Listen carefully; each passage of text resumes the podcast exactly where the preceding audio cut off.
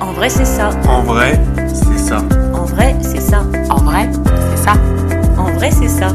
En vrai, c'est ça. En vrai, c'est ça. En vrai, c'est ça.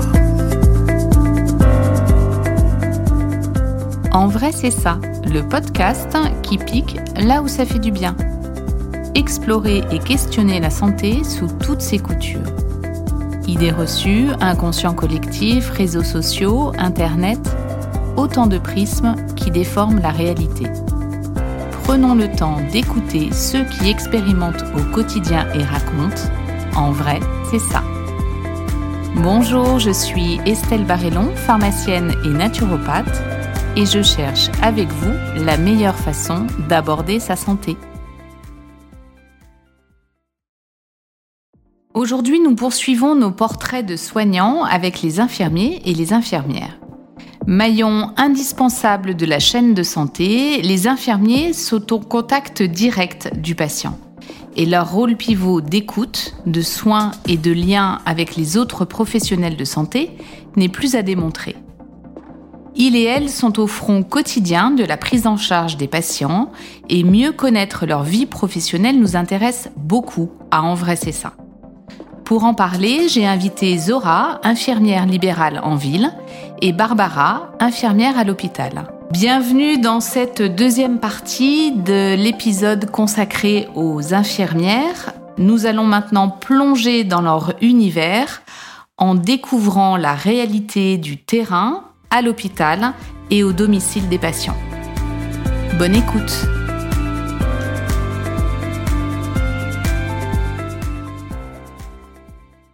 Bien, alors nous allons attaquer le, sujet un peu brûlant en ce moment sur les soignants en souffrance. Hein. On ne peut pas, euh, certes, il y a la reconnaissance des patients hein, qui souvent est là, mais il y a peut-être un manque de reconnaissance euh, d'ailleurs, d'un peu plus haut.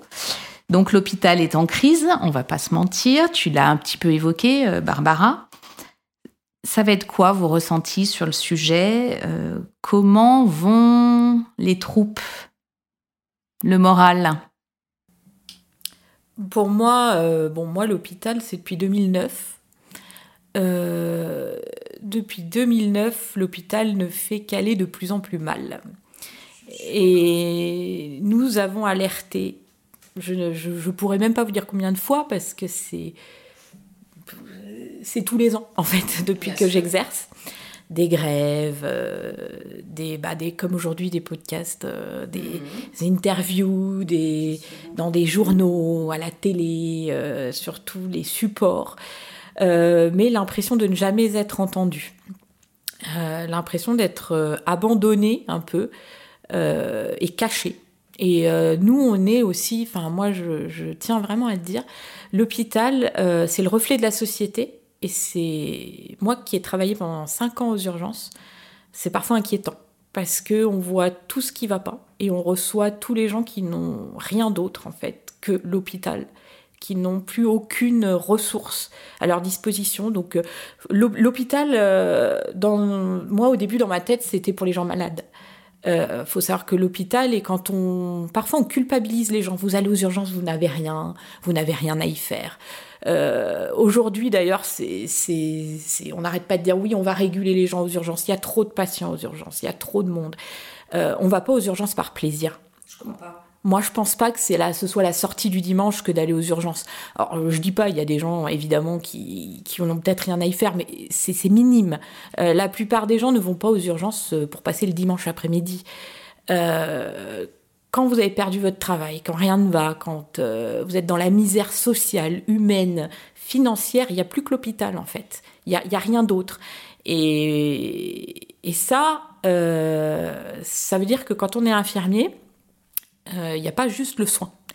Il y a aussi tout le relationnel et puis prendre le patient dans sa globalité et ça, on l'apprend pas à l'école. Et les médecins ne l'apprennent pas à la fac de médecine. Donc là, c'est, entre nous. Et il faut qu'on se dise, ben mince, quelqu'un qui arrive, qui travaille, qui a pas de logement et qui veut juste prendre une douche, si vous écoutez l'institution, elle a rien à faire ici. Euh, moi, je sais pas ce que, ce que vous en pensez, mais moi, je pense qu'elle a tout à faire aux urgences parce que euh, si on veut la sortir de la misère, il n'y a rien d'autre en fait que parfois donner un repas ou une douche justement. Bah, c'est une urgence. Pour certaines personnes, ça évite de basculer euh, euh, dans quelque chose de plus grave. Et, et il faut tendre la main. Et l'hôpital a du mal à tendre la main aujourd'hui. Et il est, on est même empêché de tendre la main parce que on culpabilise les gens en disant bah vous n'avez rien à faire aux urgences et puis nous, on va soigner. L'urgence, c'est pas que la crise cardiaque, quoi. C'est c'est pas que ça. Et si c'était ça, je vous dis, des urgences en France, il n'y en aurait pas beaucoup parce que heureusement, c'est pas la, la majorité de l'activité. L'activité des médecins et des infirmiers aux urgences et même à l'hôpital, c'est pas que les gros, euh, les gros accidents de la route. Euh, voilà. Ça, c'est mon métier d'aujourd'hui. Et il faut savoir que sur Lyon, en bloc opératoire 24 heures sur 24, il y en a deux. Il y en a que deux. Et, et on, et voilà, le reste, c'est euh, des urgences médicales, beaucoup, des urgences de gériatrie, des urgences de, de problèmes de maintien à domicile. Et, on travaille d'ailleurs pas mal avec euh, les infirmières libérales pour ça. Et, je veux dire, c'est dommage de ne pas favoriser le, le personnel qui travaille dans ces endroits et de leur rendre la vie plus facile pour qu'ils puissent mieux faire leur travail et de les reconnaître. Sur Bien sûr. Oui, c'est le dernier rempart. Alors, mhm. euh, toi, Zora, tu es le dernier rempart à domicile. Et puis, Barbara, le dernier rempart, euh, comme tu dis, l'hôpital, c'est un refuge. C'est un refuge pour des gens qui viennent chercher euh, parfois juste des mots rassurants. Mhm. Alors, ça peut parfois agacer le personnel soignant, mais bah, ça fait partie effectivement de notre travail à tous. Alors ça nous agace parce que parce qu'on n'a plus les moyens. Ni l'espace en fait, ouais. Mais on n'a plus les moyens, c'est-à-dire que vous avez trop de patients quand vous êtes infirmière aux urgences. Euh, moi, j'ai déjà eu 25 patients toute seule et il faut continuer les entrées, il faut continuer à faire euh, les prises de sang, il faut continuer à voir les patients qui arrivent. Et euh, quand vous avez un patient qui vous demande pour faire pipi, pour manger ou ou juste bah, j'en ai encore pour combien de temps? C'est déjà impossible de le répondre à cette question. Mm. Et en plus, on dit je reviens, mais on a tellement de choses à faire qu'il peut se passer une heure, une heure et demie euh, avant de revenir. Et c'est parfois trop tard. Enfin, euh, l'institution nous rend, moi je pense, maltraitants à l'hôpital. Enfin, moi j'ai eu ce, sentiment, ce sentiment de, et c'est pas nouveau, c'est pas que depuis le Covid, ça, glisse depuis très longtemps vers ça. Et, et on est obligé, on est obligé, et c'est pour ça qu'il y a des gens qui se mettent en arrêt maladie en disant moi je ne veux plus, je ne veux plus faire ce travail comme ça. On n'est plus dans le soin. Quand on se rend compte qu'on devient maltraitant, on n'est plus dans le soin et c'est pas le, c'est pas la formation, c'est pas le métier qu'on a choisi. C'est pas ça, oui, exactement. On est là pour être en soin, on n'est pas là pour être maltraitant. En libéral, c'est différent. Les, les patients, ce sont des patients chroniques, on les connaît, mais il se peut très bien qu'un jour il y en a un qui aille pas bien, bah, les autres patienteront. Hein, on a moins de on n'est pas réprimandé, hein, ils, nous attendent. Euh, ils sont plutôt inquiétants quand ils ne nous voient pas venir, surtout, euh, parce qu'on a des créneaux horaires qu'on essaye de respecter. Mais voilà, ils sont tout, tout à fait complètement compréhensifs et, on, a, on, a, on a une reconnaissance, on va dire. Peut-être qu'un peu plus qu'en hospitalier. Après, il faut pas oublier que hôpital, hospice, Vilata, hospice, hein Oui. Il veut dire tu, me donnes une que tu me, tu me jettes une colle Je ne sais pas. Qui veut dire euh, maison, maison, euh, maison ouverte. Je sais pas, moi ça me paraît logique. On va à l'hôpital, euh, effectivement, comme le dit Barbara, on va à l'hôpital, c'est pas pour s'amuser. Hein. Est-ce que, est-ce qu'on en est encore, est-ce qu'on est encore en mesure de laisser les portes ouvertes de la maison? Non c'est le problème du jour. Euh, les urgences maintenant ferment euh, et euh, c'est le SAMU qui dit si tel patient peut aller aux urgences. C'est la régulation devient de plus en plus stricte parce que nous ne pouvons plus offrir justement les, des portes ouvertes 24 heures sur 24 à tout le monde. Et on est obligé de trier en amont ce qui ne se faisait pas, moi, quand j'ai commencé. Enfin, on ne l'aurait jamais imaginé. Jamais. Le, grand drame des urgences qui doit te toucher de temps en temps, Zora, toi aussi, c'est la géronto, parce que la gérontologie, les personnes âgées. Euh, là, moi, récemment, j'ai entendu euh, la maman d'un de mes patients qui est resté un mois sur des brancards euh, aux urgences, se balader de, de blocs, enfin de, de oui, il n'y a plus de lit. Il n'y a plus de lit, et donc elle est restée un mois aux urgences. Et, et du coup, ça doit être compliqué de, quand tu as un, un, de tes petits papis ou mamies qui va pas bien, Alors, quand il quand y a rien, quand il n'y a pas d'hémorragie, tout va bien parce qu'ils restent chez eux, ils veulent surtout pas aller aux urgences. Hein. Et puis les familles aussi, hein. les familles nous disent non, non, non, on attend, on verra demain le médecin traitant, on ira faire une radio s'il faut. Mais il a chuté, est-ce qu'il se relève, est-ce qu'il marche, est-ce qu'il a, il a toute sa tête? Tant qu'il n'y a rien de d'hémorragique et de sanguinolent, euh, tout va bien. Ils préfèrent rester chez eux. Hein. Leur parlez pas d'urgence hein. et encore moins d'hôpital. Hein. Et puis vous, vous évitez peut-être aussi de d'essayer de, de reculer l'échéance, on va dire vraiment, quand on sent que c'est grave et que là, ça nécessite un œil euh, plus médical et les urgences, effectivement, oui, on va, appeler, euh, on va appeler les médecins, on va appeler le SAMU, on va essayer de gérer l'urgence. Mais sinon, si ça peut attendre le lendemain une visite du médecin traitant ou, une ordonnance, euh, je sais pas, moi, pour un anti-inflammatoire parce qu'elle est tombée et puis qu'elle a un petit bleu et, et que ça lui fait mal sans qu'il y ait rien de cassé, eh ben, on attendra le lendemain. Oui, vous avez appris à bricoler et à, patienter en tous les cas. Parce que les, expériences que tu as eues de patients qui sont partis aux urgences, elles sont mitigées. elles sont pas très jolies, elles sont pas très bonnes. Il y en a. Bon, je, ne vais pas, je vais pas incriminer euh, les urgences, mais euh, rien. Euh, je veux pas parler de patients, je vais parler rien que de moi. Il m'est arrivé un épanchement de synovie. J'ai au niveau du genou. Je savais que mon genou avait gonflé, je travaillais et en milieu d'après-midi, mon genou se met à gonfler, à gonfler, à gonfler. Je me dis, bon, bah, ce soir, tu vas aller, tu es en train de te, faire un épanchement du synovie, ça nécessite une ponction. J'avais déjà eu cela auparavant. Et je me dis, bah, tu finis ta tournée tant bien que mal. Et puis tu iras aux urgences et puis tu vas tomber sur un médecin urgentiste qui va faire le nécessaire. Donc j'arrive 20 heures aux urgences, j'explique à l'infirmier qui m'accueille euh, la situation, il, consulte, il, observe mon genou, il me dit effectivement, oui, le genou bien enflé. Il, touche, c'était bien chaud. Effectivement, ils font ponctionner. Je n'ai rien dit. Hein. J'ai laissé faire euh, l'œil infirmier. Je patiente en salle d'attente. Donc 8 heures arrivées. 11 heures, toujours pas de médecin qui me consulte. J'étais toujours en salle d'attente. Minuit, je passe enfin dans un box. Un médecin urgentiste vient me consulter, me, me, touche mon genou. Effectivement, il me préconise une, une ponction, mais qu'il n'est pas en mesure de faire parce qu'il considère que le risque infectieux est trop grand. Je m'interroge sur le risque infectieux. Si on fait une asepsie rigoureuse, une asepsie quelconque sans qu'elle soit rigoureuse, le risque infectieux, il me paraît minime. Donc, je repars des anti-inflammatoires, une attelle et un rendez-vous avec mon rhumatologue le lendemain qui m'a ponctionné 35 cc de liquide synovial et qui a enfin soulagé mon genou. Ton passage aux urgences, du coup, euh, oui, là, ça a été un peu de la perte de temps pour toi.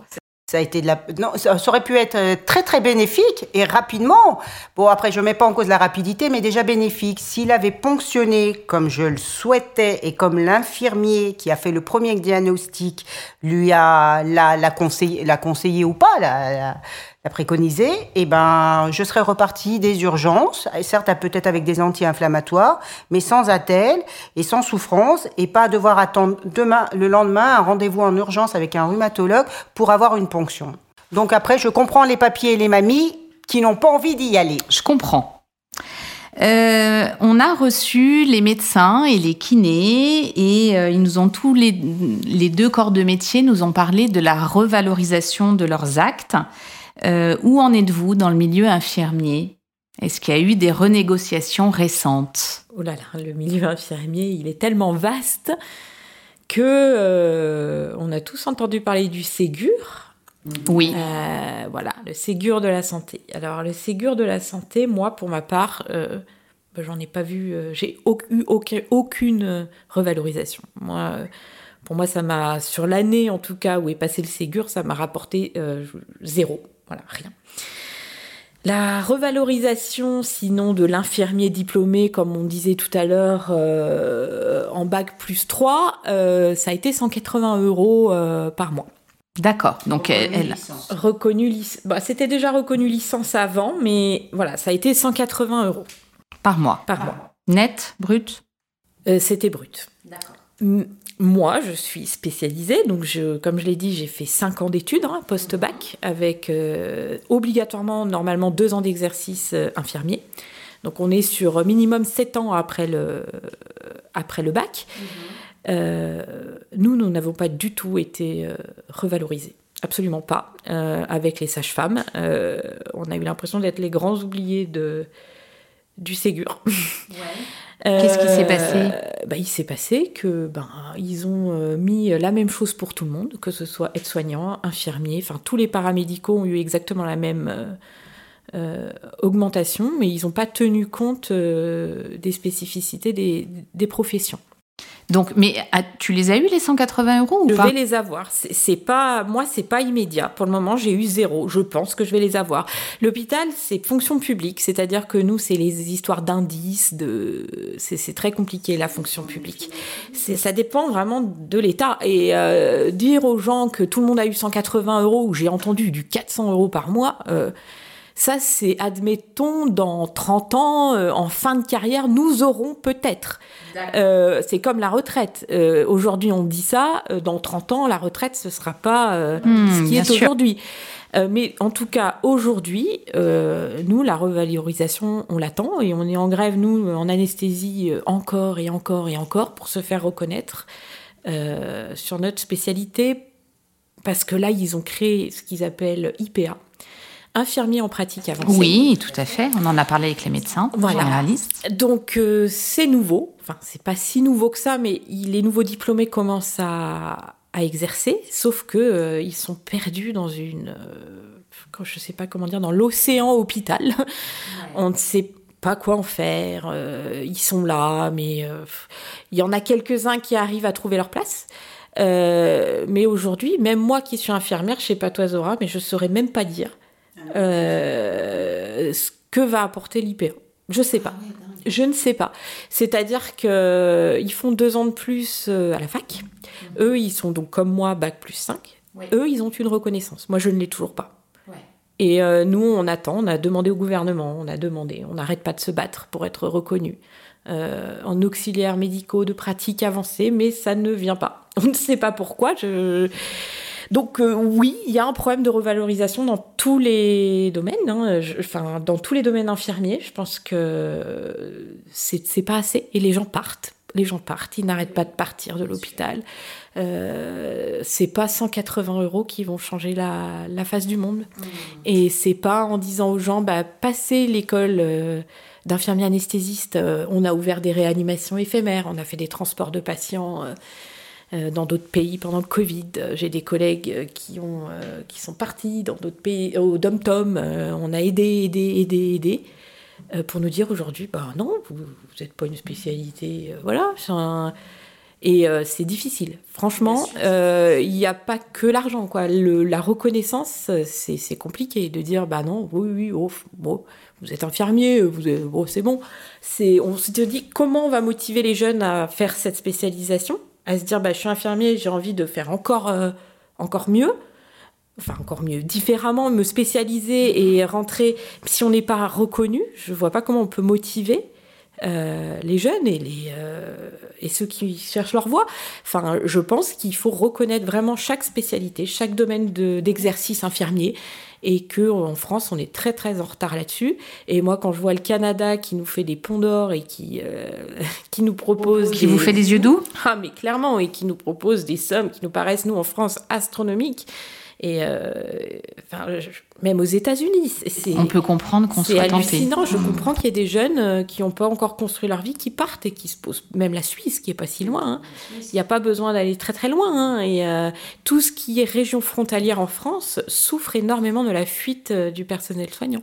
Voilà, manque de reconnaissance financière pour moi et statutaire. Zora, toi, l'acte infirmier Oulac, ça fait 20 ans, voire peut-être plus, qu'il n'a pas été revalorisé. 2,50 euros par déplacement. Imaginez le nombre de déplacements que je fais par jour, par tournée. C'est pas cher payé. Alors, je parle pas des autres actes. Hein. Une toilette, 6,30 euros. Une prise de traitement, 3,50 euros. Je vous, je vous explique pas le nombre d'actes. C'est ce qui explique qu'on ait des tournées qui soient très, très lourdes et grandes. Une amplitude horaire qui soit grande hein, pour arriver à 1500 euros. Je vais exagérer, 2000 euros par mois. Ouais, il faut faire des heures, Il faut faire des heures. cumuler les actes, il n'y a pas le choix. Exactement. Et puis je, je comprends qu'aujourd'hui le, le métier d'infirmière fait plus rêver. Hein. Enfin maintenant, moi je, je le dis franchement, moi je, quand j'ai commencé en, en anesthésie, hein, donc en bac plus 5, hein, à l'hôpital, on vous propose à peine plus de 1900 euros par mois. Voilà. Et euh, vous commencez en tant qu'infirmière aujourd'hui après le Ségur, on vous propose 1800 euros par mois. Pourquoi vous allez faire une, éco- une école qui va vous coûter quand même 15 000 euros? Ah, en plus, Oui, bien sûr, c'est payant. 15 000 euros et, euh, et, et sacrifier deux ans de, l'école infirmière Non, aussi, c'est... L'école d'anesthésie est D'accord. chère. Elle est chère et vous sacrifiez deux ans de votre vie, vous pouvez pas travailler à côté. C'est c'est très difficile comme, euh, comme, euh, comme spécialisation. Et euh, franchement, c'est. Il, y a, il manque des professionnels. Nous, en anesthésie, c'est- c'est c'est une catastrophe. Il n'y a plus, euh, Suffisamment. plus suffisamment de, de personnes. Et moi, je pense que autant en libéral qu'à l'hôpital, euh, il faut qu'ils enfin, qu'ils s'inquiètent de cette fuite des, des professionnels parce que les gens ont besoin de nous et, euh, et le pire, c'est que les médecins aussi partent maintenant. bien sûr. C'est, c'est, on n'est plus tout seul à partir et euh, maintenant les médecins partent. Et on se demande comment on va réussir à. Qui va prendre soin de nous? Ouais, exactement. C'est notre grande question à l'hôpital. Hein. Alors du coup, là, on, on a parlé un peu de la reconnaissance, on va dire, des hautes instances. Au niveau des, des patients, moi j'ai l'impression, alors on a été très applaudis pendant le Covid. Aujourd'hui, où on en est aujourd'hui? Comment se comportent nos patients avec leurs soignants? Les patients en libéraux, les patients sont très sont, contents de leurs soignants hein, parce qu'ils les choisissent après tout. Hein, S'ils sont pas satisfaits, rien ne les empêche de changer hein, et vice versa. Hein. Mais il y a une reconnaissance euh, qu'on n'a peut-être pas en hospitalier parce que les, patients sont de passage en hospitalier. C'est une hospitalisation de 24, 48 heures, une semaine, peut-être plus. Mais voilà, il y a à la maison, en libéral, il y, a une, il y a une reconnaissance. On a droit à nos petits chocolats à Noël, notre petit jus d'orange le matin pour certains, des tartines pour d'autres. Voilà, il- on est attendu. On est très attendu, très apprécié et je pense qu'on est, qu'on est- on fait, on fait partie un peu de leur famille et, et de leur vie. Barbara, je t'ai vu sourire quand elle parlait de petits chocolats et de... T'as pas eu tes petits chocolats, toi? Non, non, non, non. Moi, euh, à l'hôpital, euh, oulala, l'hôpital, ça a été. je- Alors, c'est très service dépendant. Il faut quand même remettre les choses à leur place. À l'hôpital, il y a quand même euh, plusieurs euh, exercices. Si vous êtes dans des services difficiles sur la fin de vie, dans soins palliatifs, euh, sur des hôpitaux, euh, il y a même des hôpitaux comme le centre Léon Bérard où on fait beaucoup de cancéros. Euh, toutes ces, ces, ces prises en charge sont, je les mets de côté. Moi, je vais parler Je suis d'accord parce que j'ai des bons retours Voilà. en général de, vraiment ces services-là. Autre chose. C'est d'ailleurs les moyens sont plus conséquents dans ces services. Ils sont pas les mêmes parce que ça fait vraiment les. Enfin, la médecine entre guillemets a compris euh, le bénéfice de la prise en charge psychologique des patients, de leur donner du temps et euh, que ça comptait tout autant qu'une chimio, par exemple. Euh, par contre, à l'hôpital en général, c'est-à-dire les urgences, euh, le service de gériatrie, euh, l'hospitalisation de courte durée, enfin. L'objectif de l'hôpital aujourd'hui, c'est d'y rester le moins longtemps possible. Alors, c'est génial parce que a, les études ont montré que, que les patients s'en portaient mieux. Et moi, je suis vraiment pour. Mais il faut quand même que le temps qu'on y passe soit de, de qualité. Et là, c'est c'est très compliqué. Et quand vous voyez que des patients attendent 8 heures aux urgences avant de se retrouver dans un service où ils tombent parfois sur des personnels euh, à bout de souffle, c'est compliqué. Et pareil, la société, l'hôpital, ce que je disais, c'est le reflet de la société. Donc euh, aujourd'hui, vous voyez bien qu'il y a des violences urbaines, il y a des violences dans toute la société, donc elles y sont à l'hôpital. Et elles sont exacerbées. Moi, j'ai j'ai déjà été frappée à l'hôpital, j'ai déjà été insultée à l'hôpital, euh, dans l'exercice de mon travail bien sûr. hein. J'ai été menacée, euh, enfin voilà, des choses inimaginables. Euh, la reconnaissance des patients, quand elle y est, ça fait vraiment du bien.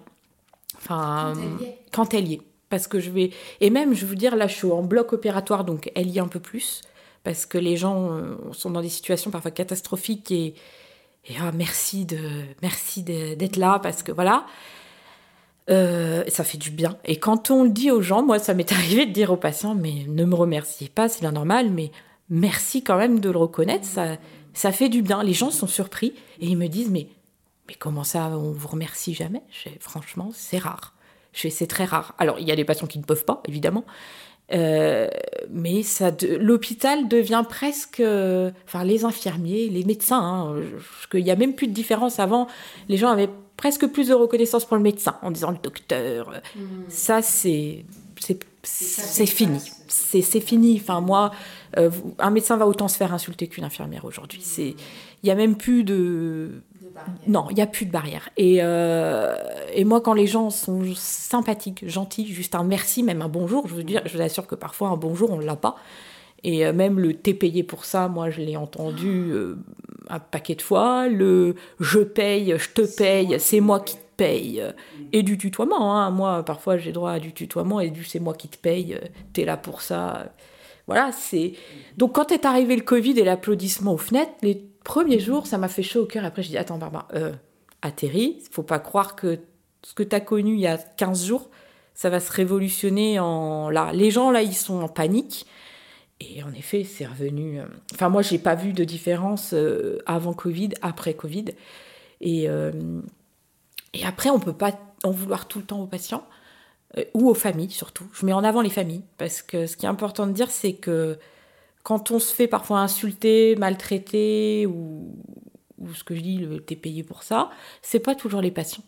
Et c'est très souvent les familles et les accompagnants qui, euh, qui en ont marre, et je comprends, d'attendre 9 heures aux urgences ou, euh, ou de pas d'être en panique parce que on, on s'occupe pas bien d'eux pour eux et que Alors, est-ce que la solution, c'est peut-être qu'il n'y ait plus d'accompagnants? Alors, parfois, c'est compliqué. Alors ça, non, parce que pour le Covid, on l'a vu, et c'est une catastrophe. Moi, pour moi, l'accompagnant, il a toute sa place auprès de son, de sa, de, du patient. Euh, mais il faut que il Qu'il faut- soit il faut- patient, il faut- conciliant. Il faut que les, être- c'est de la politesse même. Hein J'ai envie de dire, c'est, C'est du il faut savoir qu'on a, on a un métier. C'est pas parce qu'on prend. Alors je vais être, je vais, je vais mettre le doigt sur quelque chose que j'entends souvent et que j'ai même entendu au sein de ma famille et qui m'a vraiment profondément blessée. On les a vus prendre un café. Mais vous vous rendez compte? On les a vus prendre un café. Nous, ça fait 8 heures qu'on attend. Rendez-vous compte que moi, ça m'est déjà arrivé au travail de ne pas manger en 12 heures, d'aller aux toilettes peut-être une ou deux fois. Euh, oui, je prends un café, ça peut m'arriver. Et là, vous allez tomber, je peux rigoler même avec une collègue pendant 10 minutes. Euh, mais moi, toute la journée, je, je cours, je sacrifie ma- mon temps d'aller aux toilettes pour rigoler et prendre un café, peut-être, ça m'arrive. Parce que c'est plus important. Parce que ça voilà. recharge. Exactement. Ça recharge, Parce que sinon, je peux péter les plombs. Et ça m'est déjà arrivé à l'hôpital. De dire, bah, j'ai posé une fois ma plaquette quand j'étais à l'accueil où j'écris les noms, les pathos. Et de dire, je pose mon. Je ne peux plus. Je ne peux plus. Euh, J'arrive plus à engendrer toutes les informations euh, de tous les patients, toutes les familles. Et il y en a encore pour combien de temps ici et ça. Et vous êtes au milieu d'une violence euh, telle que vous êtes entouré d'affiches. Il ne faut pas taper sur le personnel soignant. Il ne faut pas insulter le personnel soignant. Euh, nous sommes derrière des plexiglas, pas pour le Covid.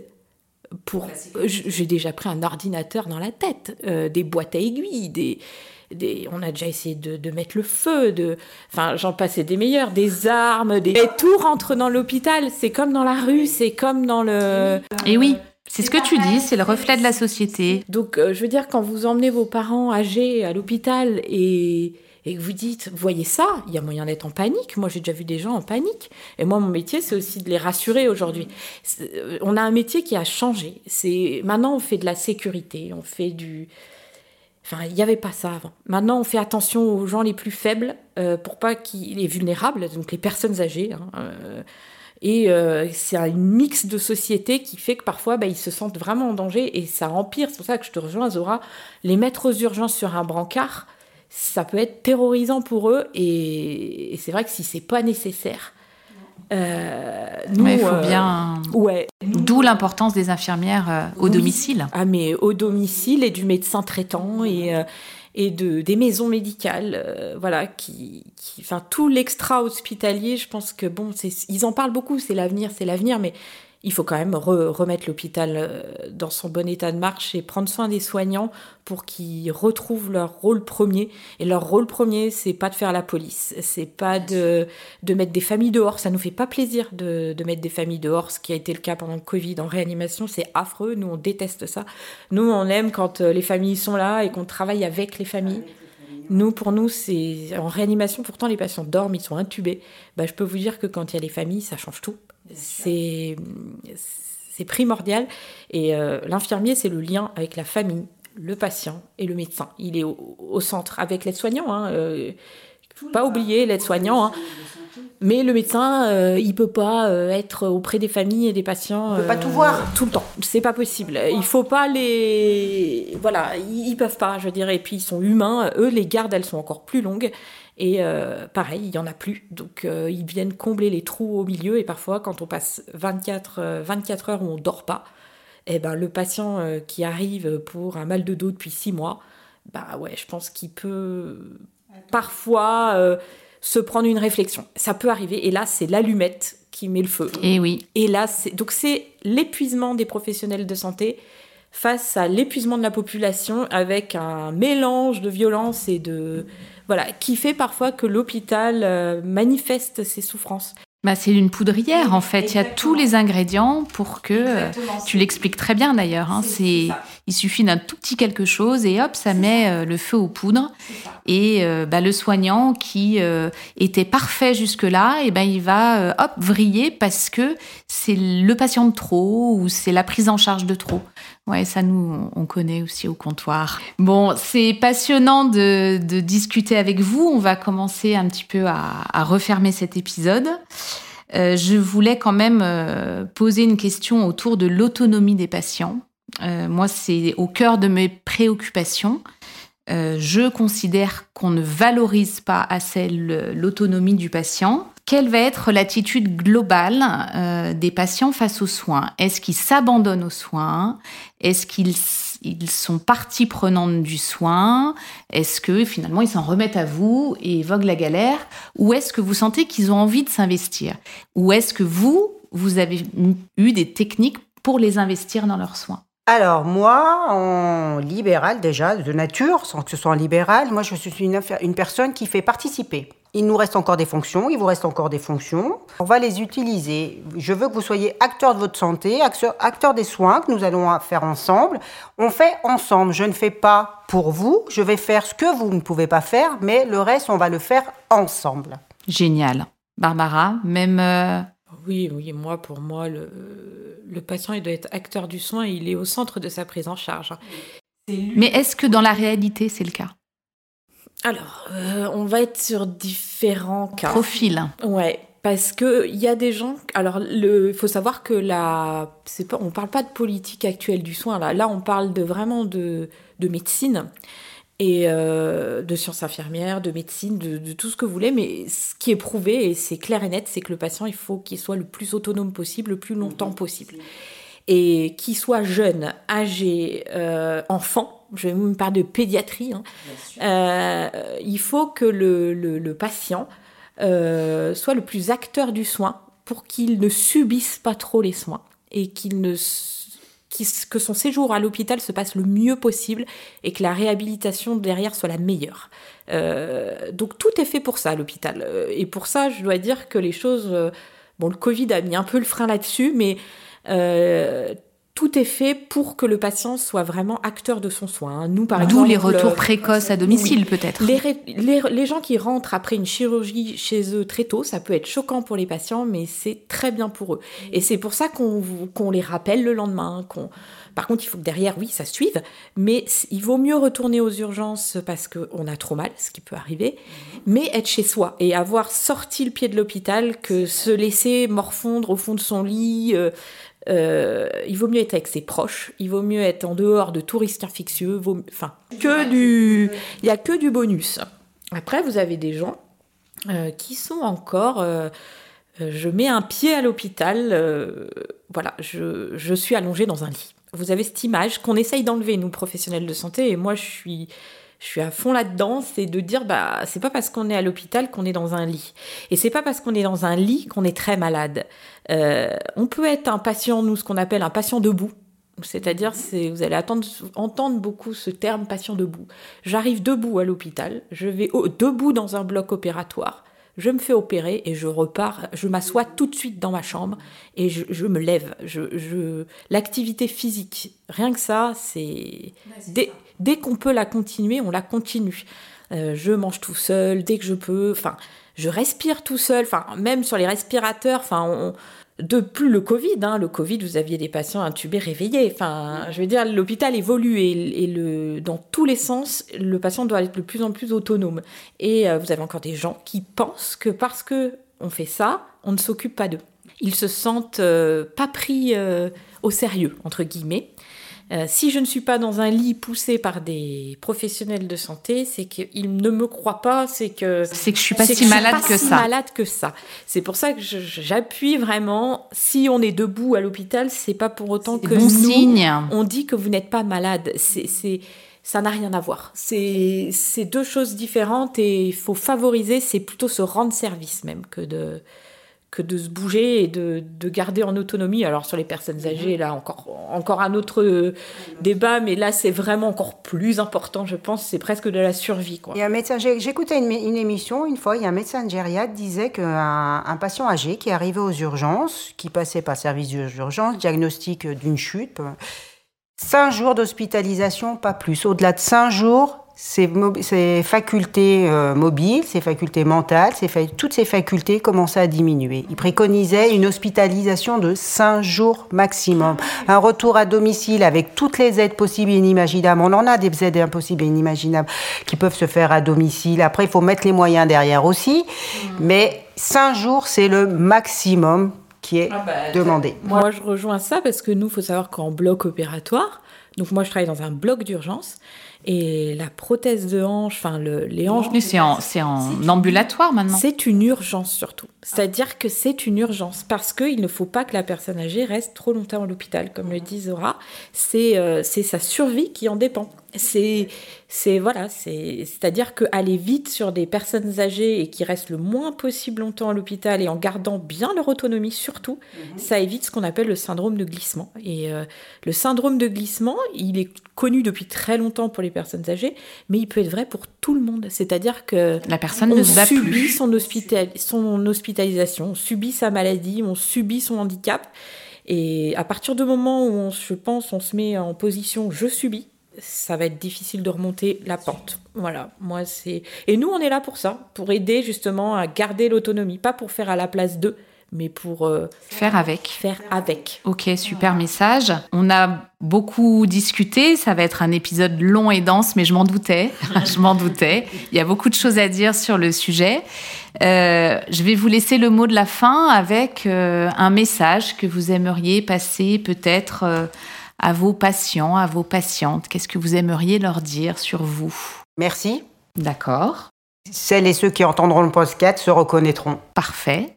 Barbara, qu'est-ce que ça a envie de dire à tes patients, patientes? Bah, J'essaye de faire au mieux pour les accompagner à l'hôpital, malgré le, contexte, et qu'on essaye tous de faire au mieux, euh, justement pour qu'ils vivent au mieux l'hôpital. Euh, mais il faut nous aider à sauver l'hôpital, et il faut nous aider à vous soigner c'est ça. Aidez-nous à vous soigner parce qu'on commence à avoir du mal à soigner euh, nos patients. Bon, je, crois qu'on a entendu ton cri, Barbara. Enfin, moi, je l'ai pris en plein cœur. Merci d'être euh, venue nous ouvrir justement votre cœur, nous ouvrir euh, les portes de votre belle profession. Et puis, on se dit à bientôt. No suicide.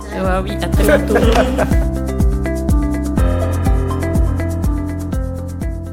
Cette deuxième partie consacrée aux infirmières est désormais terminée. Pour conclure cet épisode assez émouvant, je vous propose la lecture d'un texte sur les soignants. À vous, qui replacez nos oreillers, qui déplacez nos corps, qui calmez nos douleurs, qui lisez nos températures, qui ouvrez nos cœurs, qui mesurez nos souffles, qui recousez nos blessures, qui rassurez nos peurs, qui redressez nos os, qui entendez nos pleurs. Vous, nous vous appelons soignants car vous nous soignez.